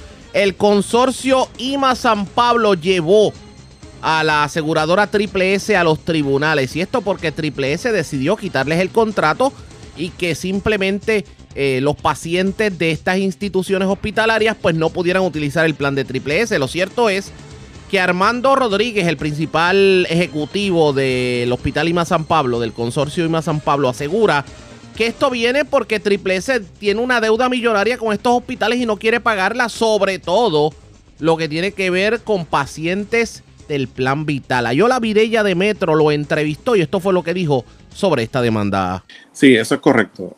Bueno, eh, le cuento que desde noviembre hemos estado presentando varias demandas en contra de Triple S y esas demandas han sido en cobro de dinero. Esta demanda responde a que por nosotros tratar de eh, hacer valer nuestros derechos, ellos han decidido eh, cancelar el contrato y nosotros entendemos que eso es una clara represalia en contra de nosotros, sencillamente por querer eh, hacer lo justo y, cobrar el dinero que responsablemente nos, nos, corresponde, porque nosotros ofrecimos servicio a esos pacientes eh, los pacientes recuerden que no tienen la culpa y ellos, eh, nosotros no podemos hacer eh, gestiones de cobro en contra del paciente, no lo haríamos tampoco. Pero el que tiene la responsabilidad, que en este caso es Triple S, ha, ha eludido esa responsabilidad y estamos entonces buscando eso. Ellos han decidido cancelarnos el contrato porque entienden que nosotros somos el único proveedor que no haga cuadrado el 2018. Pero mire, tenemos problemas en el 2018, en el 2019, en el 2020, en el 21 y en el 22. Eh, en el 23 no podemos decir que tenemos problemas todavía. Así que la realidad es que estamos agotando el, proceso interno de Triple S, que tiene cinco, cinco pasos. Eh, pues, para que tengan una idea, estamos en el 2023 y estamos atendiendo todos esos años.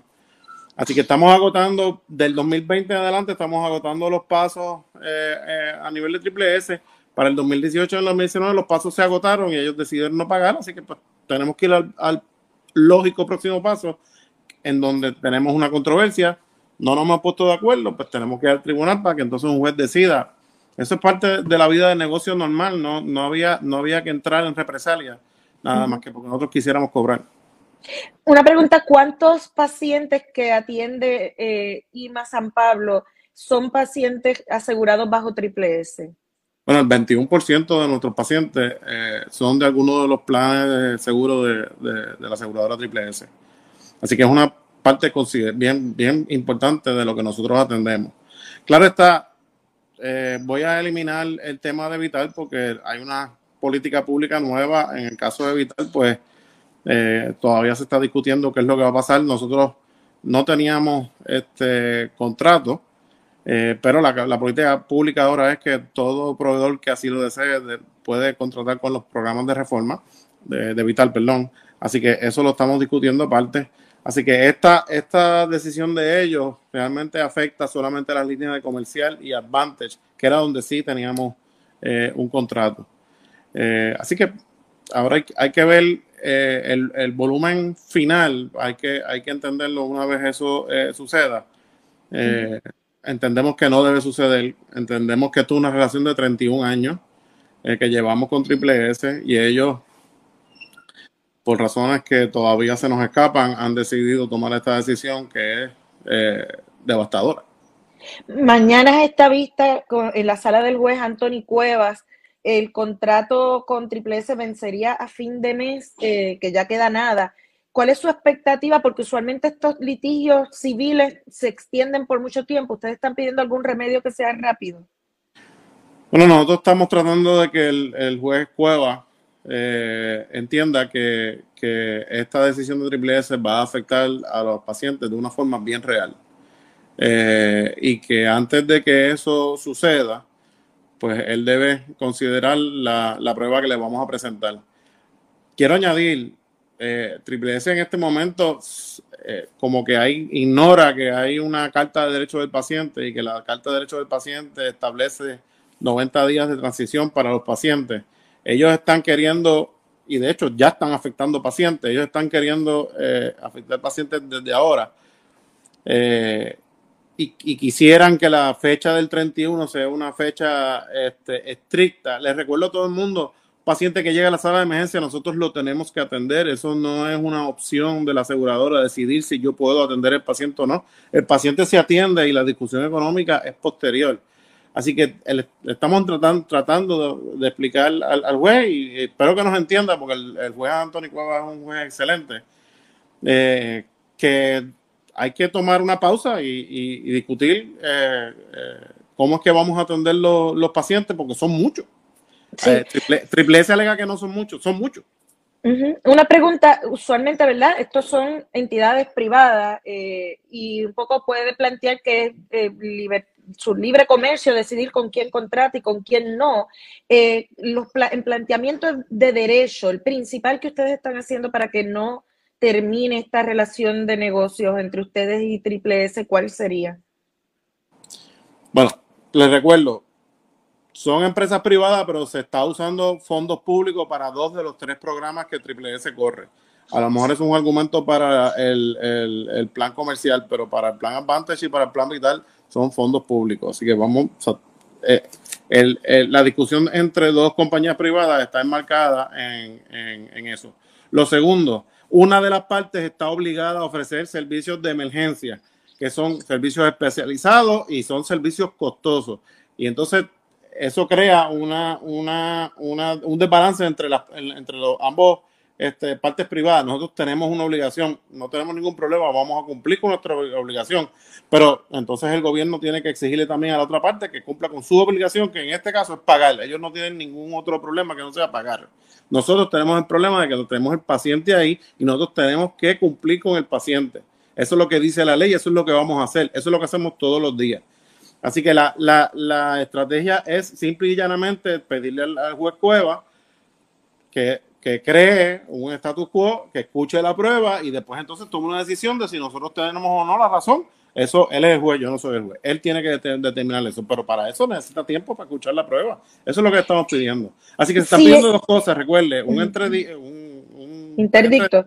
Un interdicto. Y también estamos pidiendo este eh, que se, o sea, que se considere el, el, el, tema de las represalias. Bueno, vamos a estar entonces pendientes. Esto eh, eh, también puede sentar bases ¿no? para, para futuras relaciones con otras aseguradoras, con otros hospitales privados, así que vamos a Yo no tengo problema con ninguna otra aseguradora. Sí. Todas las aseguradoras, todo lo contrario, eh, dentro de los últimos pasados cinco años que han sido bien difíciles, han sido bien cooperadoras con nosotros. Yo solamente puedo hablar por IMA San Pablo, yo no puedo hablar por los otros proveedores. Pero en cuanto a mí respecta, las demás aseguradoras han sido súper super cooperadoras con nosotros. Aquí donde único tenemos un problema es con, con, Triple S hace cinco años. El planteamiento del Ejecutivo es que las aseguradoras, incluyendo en este caso el demandado Triple S, de alguna manera eh, están tratando de estrangular a los proveedores de salud y si, digamos, el proveedor de salud no corre en la misma línea de la aseguradora o no acepta las imposiciones de la aseguradora, pues simplemente la aseguradora pone pies en polvorosa y eso es crítico, peligrosísimo para eh, la salud en el país. ¿Qué terminará ocurriendo? Ustedes pendientes a la red informativa. La red le informa. Vamos a una pausa y cuando regresemos vamos a recapitular en lo que ha estado ocurriendo allá en la playa Las Picuas en Río Grande con el llamado campamento erizo, el hecho de que los pescadores eh, levantaron un campamento y que se van a mantener allí, de hecho, hasta que se abran los 14 accesos que limitan el paso hacia la playa Las Picúas. Dos de ellos ya han sido abiertos. Vamos a ver qué va a ocurrir en los próximos días. Hablamos del tema y de otros temas luego de la pausa aquí en esta edición de hoy martes del noticiero estelar de la red informativa. La red le informa. Señores, regresamos a la red Le Informa. Somos el noticiero estelar de la red informativa de Puerto Rico, edición de hoy, martes. Gracias por compartir con nosotros. Residentes y pescadores de las Picúas en Río Grande advirtieron que se van a mantener indefinidamente en el llamado campamento erizo. Este campamento se, se levantó en la playa Las Picúas en Río Grande hace aproximadamente como seis días atrás. Y claro, están exigiendo la eliminación de, de 14 controles de acceso que impiden llegar libremente a la costa. Al momento han logrado abrir dos de ellos. Se derribó una valla que controlaba el acceso a un área donde ubica una rampa natural utilizada durante años por los pescadores de las picúas. Y también pues se abrió otro de los portones. Pero insisten los manifestantes en que se van a mantener allí hasta tanto y en cuanto no solamente se abran todos los accesos, sino que el alcalde de Río Grande de cara. Hoy, Charlie Robles del 1480, la red informativa del noreste, le, pues, digamos, entrevistó a uno de los principales portavoces de este campamento que insistió, de hecho, que el alcalde de cara y que no se haga de la vista larga. Escuchemos lo que tuvo que decir. Ok, ¿y hasta cuándo ustedes pretenden estar allí? No es la intención de hacer daño, no es la intención de, de molestar, no es la intención de, de, de, confrontación, solamente estamos exigiendo algo que es del pueblo de Río Grande, que la ley nos cobija, y por eso hasta el día de hoy, pues mira, las autoridades pertinentes nos han dejado tranquilos también. Sí, ahora, ahora eh, hu- hubo bastantes policías allí en el fin de semana. En una yo conté en el video como siete policías. Y vinieron, vinieron, ellos dan su vuelta porque los llaman y vienen, investigan, y cuando ven que no hay que no hay ningún caso, que no hay ningún crimen, pues ellos mismos nos dicen, nos vemos muchachos, y se van tranquilitos. Ok. Eh, ¿Y hasta cuándo ustedes van a estar allí otra vez, Raúl? Estamos aquí todavía y vamos a seguir. Pero ¿hasta cuándo? O sea, Indefinidamente hasta que el alcalde de Río Grande pues se presente de cara y nos diga para que nos resuelva este- este- esta problemática que tenemos aquí los pescadores y el pueblo de Río Grande y el pueblo de Puerto Rico, porque estos- estas playas no son solo del pueblo de Río Grande. ¿pero qué están esperando ustedes? ¿Que abran los otros accesos? Tengo entendido que abrieron dos, ¿verdad? Sí, ya abrimos dos. ¿Y cuántos son en total? 14. O sea, cuando abran los 14, ustedes entonces se retiran del campamento erizo. Eso es así. Y entonces empezamos a trabajar con la Asociación de Pescadores, que estamos en, en- en- desarrollo de levantarla. Ajá. Ok. Eh, adiante. Y si eso se tarda un año, ¿ustedes tienen el ánimo de estar allí un año? Por lo menos los compañeros que estamos aquí tenemos el, el- el ánimo, porque es que la estamos pasando también. No, yo. El pueblo de Río Grande nos ha, nos, nos ha apoyado, nos traen lo que necesitemos, el Ajá. teléfono, eso no para de sonar, gente de la diáspora. Esto, esto se ha ocurrido a nivel mundial. Ajá. La diáspora eh, llamando que, que, necesitamos, que ellos no pueden estar aquí, que no pueden traernos por lo que sea, pero si hay algo económico, por cual le dijimos que no. ¿Y por qué le soltamos a las personas? Que, sabe Que no nos llamen para que nos van a mandarle un cheque, que nos van a enviar dinero, que no estamos aceptando nada de eso. Esto es, si ellos quieren pasar y traer su cajita de agua, su cajita de refresco, su, su paquetito de arroz, pues mira, eh, bienvenido y se lo aceptamos, pero dinero, que no, no, no envíen dinero y no traten de enviar dinero, que no lo vamos a aceptar. Ah, ok. Ok. Y, y nos dicen que eso está en el tribunal. ¿Eso es verdad? ¿El caso de ustedes? No, que yo no, sepa, no está en el tribunal. Digo, yo tampoco me he enterado de eso. Bueno, en el 1976 esto, esto se llevó a los tribunales y se ganó. Estas personas aquí lo llevaron al apelativo y lo perdieron. Y volvieron y llevaron al apelativo y lo perdieron. Entonces ahí por los pescadores se recuestan. Se recuestan que esto está, este ¿cómo se dice? Ya resuelto.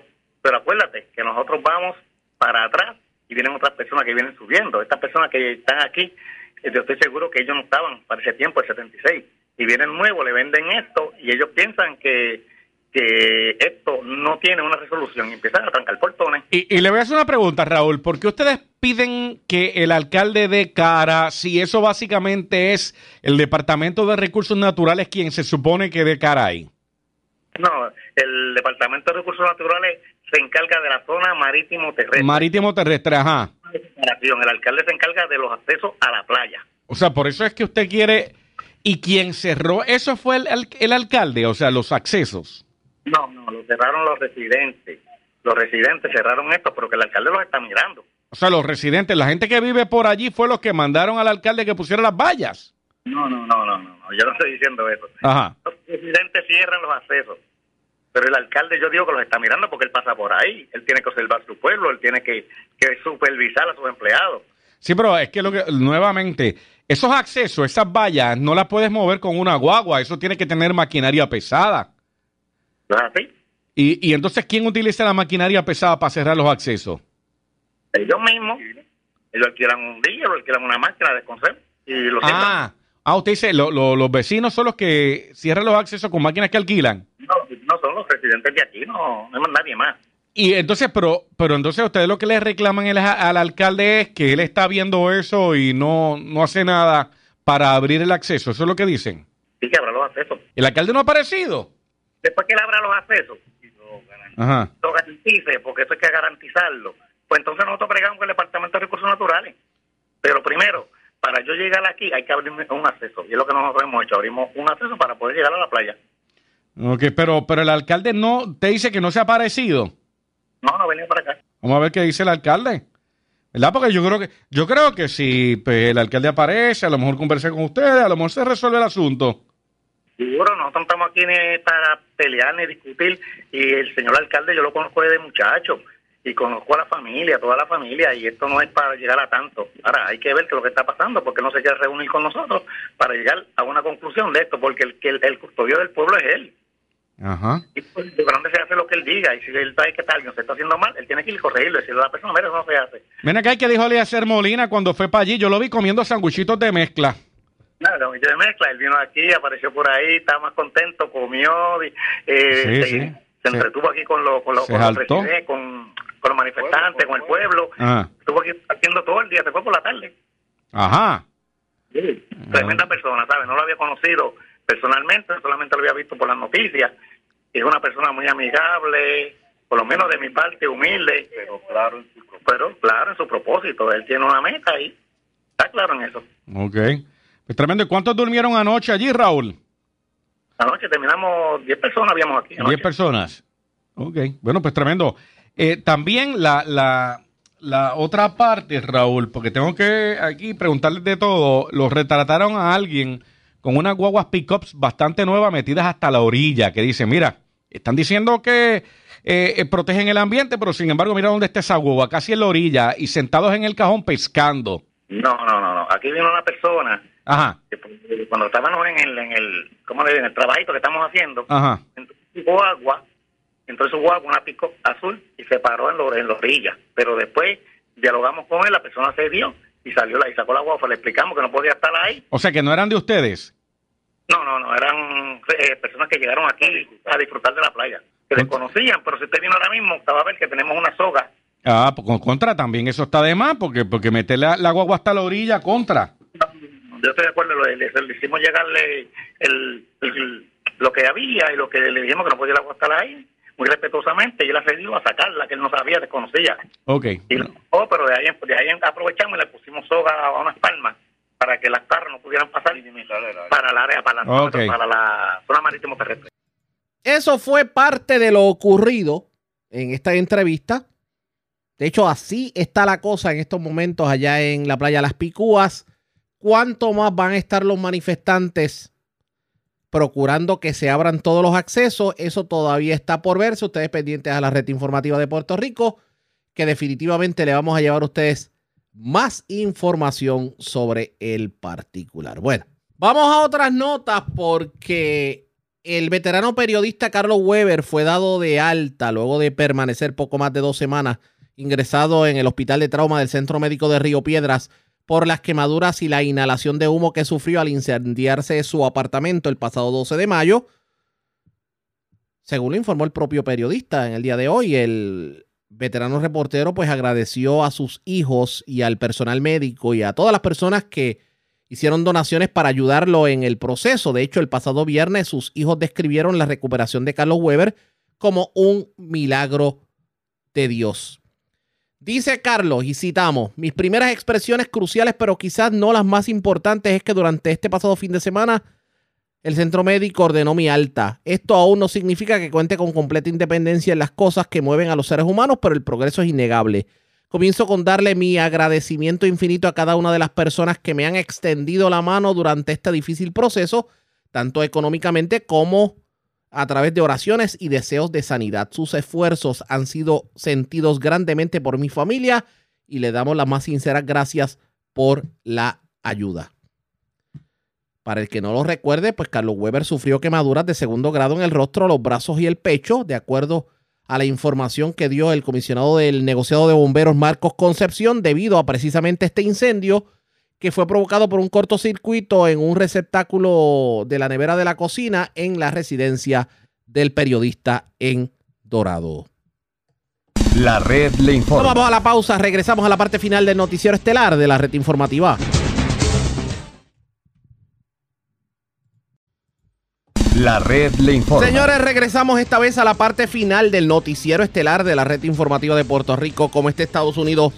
¿Cómo está el mundo a esta hora de la tarde? Vamos. Con DN nos tienen un resumen completo sobre lo más importante acontecido en el ámbito nacional e internacional. Corea del Sur y Estados Unidos llevaron a cabo el jueves los mayores ejercicios militares con fuego real de su historia, argumentando que se trata de una preparación ante la posibilidad de un ataque a gran escala por parte de Corea del Norte, en medio de las crecientes tensiones en la península coreana. Las autoridades afirman que se realizarán otras cuatro maniobras militares en las próximas semanas. Esto se produce pocos días después de que Corea del Sur y la Unión Europea acordaran aumentar la cooperación en materia de seguridad. Estas fueron las palabras expresadas por la presidenta de la Comisión Europea, Ursula von der Leyen. De la misma manera en que rechazamos la agresión militar de Rusia contra Ucrania, también condenamos el constante ruido de sables nucleares de Corea del Norte manifestamos nuestro firme respaldo a la República de Corea.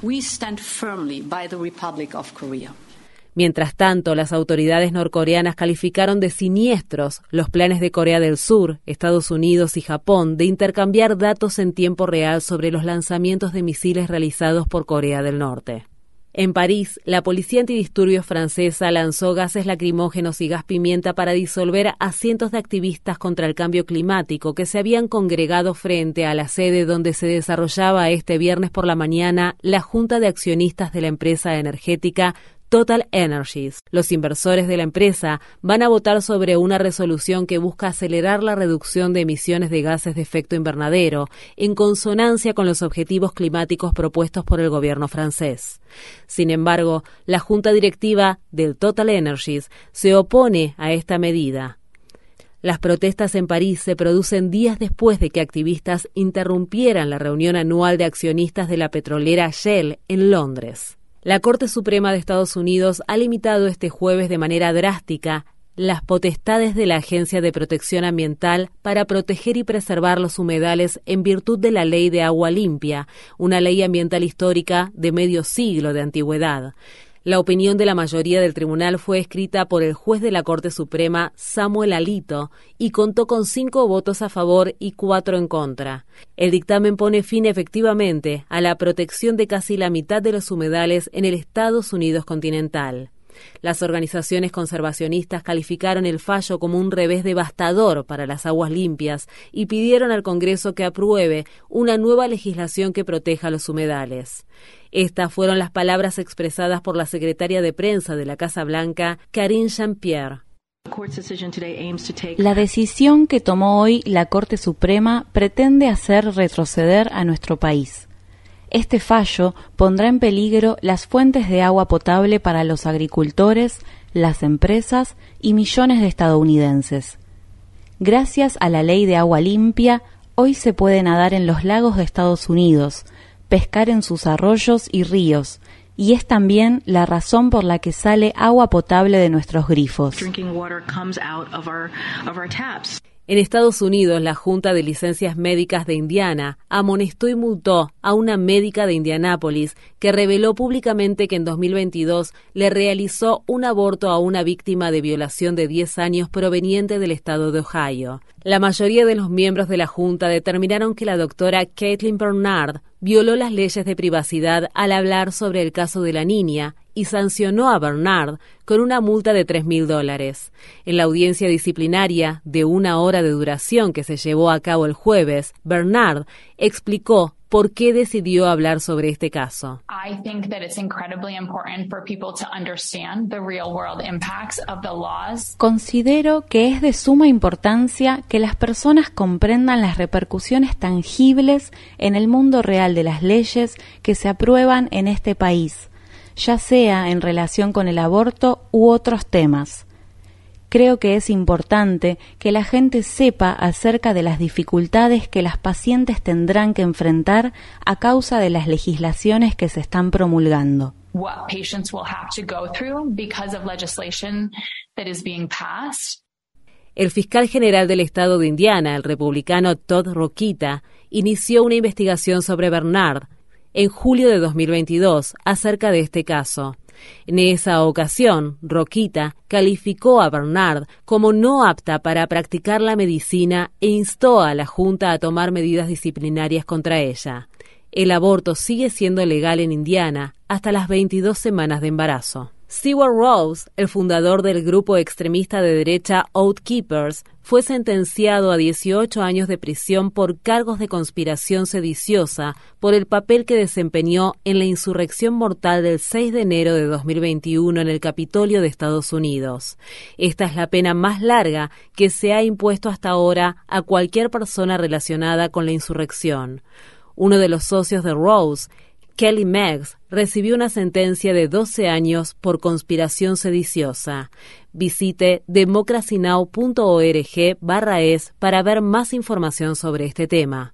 En la ciudad estadounidense de Minneapolis, miembros de la comunidad se reunieron este jueves para realizar una vigilia en la intersección de las calles donde la policía asesinó a George Floyd hace tres años.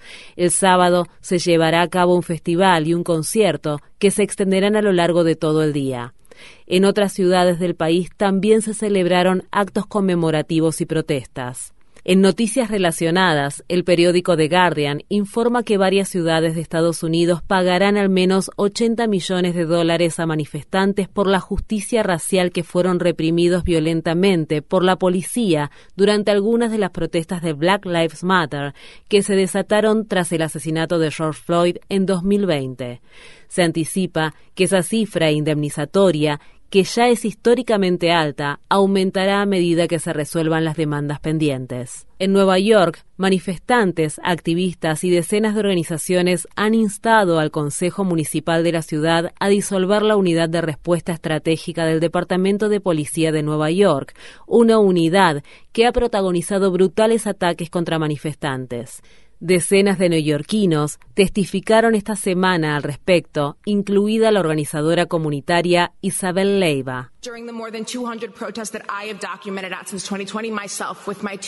Durante las más de 200 protestas que he presenciado y documentado personalmente desde 2020, he visto cómo la unidad de respuesta estratégica usaba barricadas para golpear violentamente a manifestantes. He visto cómo esa unidad acorralaba a manifestantes y los golpeaba con porras y a puñetazos.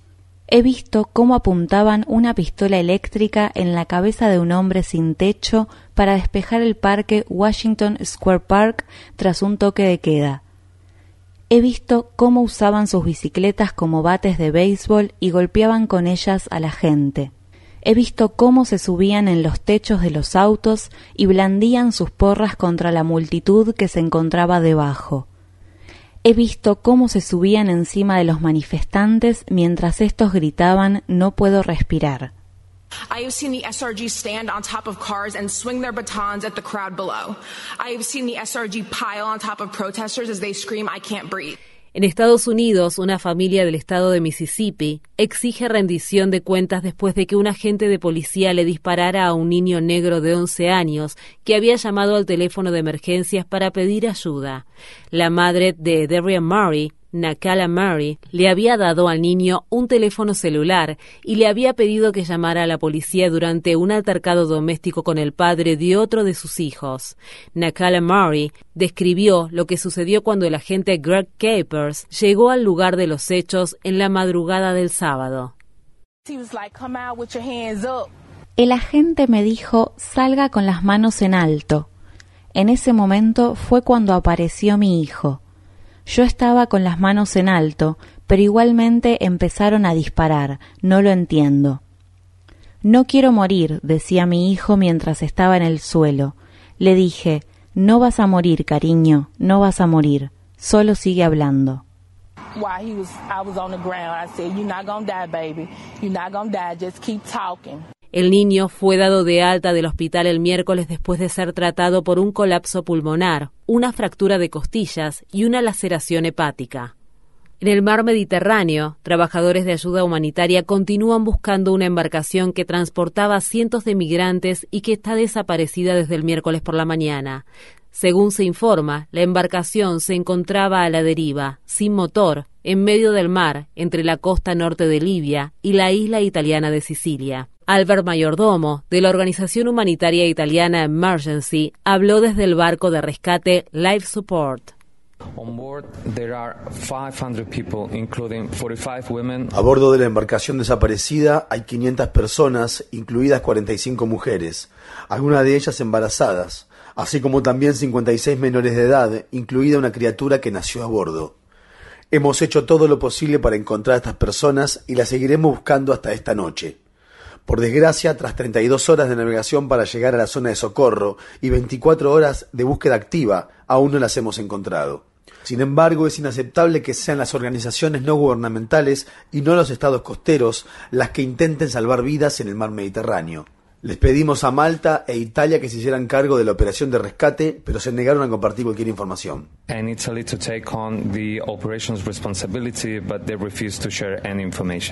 En Francia, cinco soldados fueron imputados por negarse a socorrer a un grupo de migrantes que cruzaban el Canal de la Mancha en una pequeña embarcación en noviembre de 2021. La omisión de la ayuda ocasionó la muerte de 27 personas. La red le informa. Señores, enganchamos los guantes. Regresamos mañana miércoles a la hora acostumbrada cuando nuevamente a través de Cumbre de Éxitos 1530 del 1480 de X61 de Radio Grito y de Red 93, que son las emisoras que forman parte de la red informativa, le vamos a llevar a ustedes el resumen de noticias de mayor credibilidad en el país. Hasta entonces, que la pasen bien.